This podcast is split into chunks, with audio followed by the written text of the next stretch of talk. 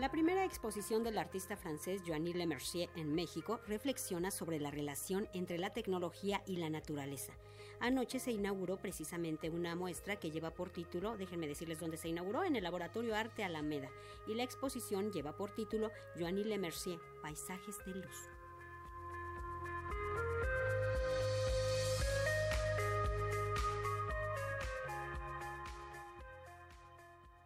Después de conocer la destrucción de la naturaleza en una región de Alemania por una mina de carbón y observar el desplazamiento de sus habitantes, Joan Lemercier replanteó su mirada artística. Al trabajar con tecnología, intenta reducir su consumo energético y reflejar a través de piezas artísticas el daño que hacemos a la naturaleza. Ese es el tema de Joan Lemercier, Paisajes de Luz, inaugurada anoche en el Laboratorio Arte Alameda. Entonces rentó un auto y se fue ahí, a este lugar en Alemania, y, y, cuando llegó no podía creerlo. Tuvo como una si fuese, como si fuese una visión de ver el fin del mundo.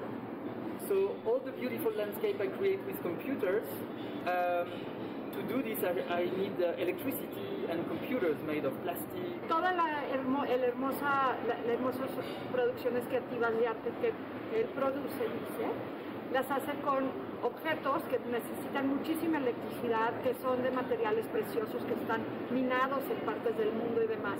Entonces estaba habitando una ambivalencia, una contradicción, que es, ¿qué hacer?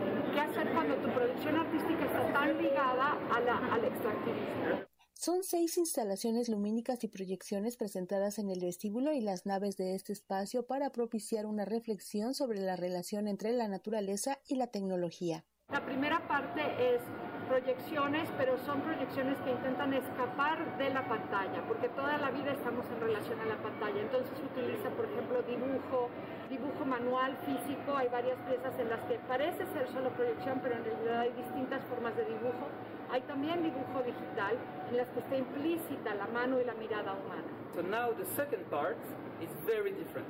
Um, I'm back on the screen and it's almost like a documentary and it's actually showing the real nature.